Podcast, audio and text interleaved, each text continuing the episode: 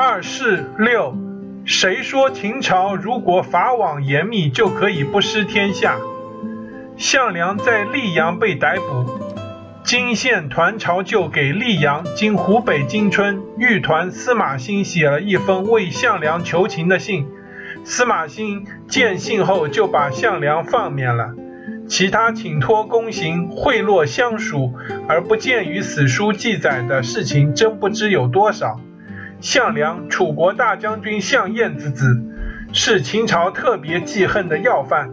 可仅仅是个豫团的司马欣，仅凭朋友的一封请托信，就把项梁放了。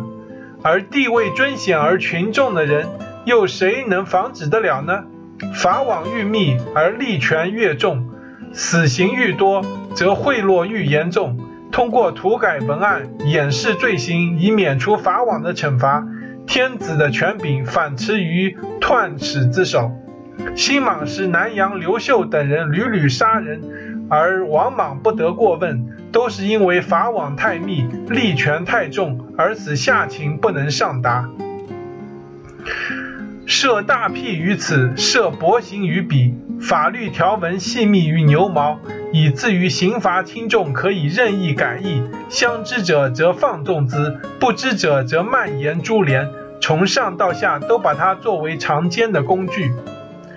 非正统的君主自以为非分得位而梦寝不安，故以秘法来钳制天下，但最终反被天下所钳，这是十分自然的。而对于受命于天、统治天下、其德政足以建立威望而无愧疚的君主来说，则不能效法非正统君主的所为。宽则严格，简则确定。吞舟漏网之鱼再不敢触犯捕鱼的良钩。为什么呢？法律定于君主一人，欲立就不能因法为奸了。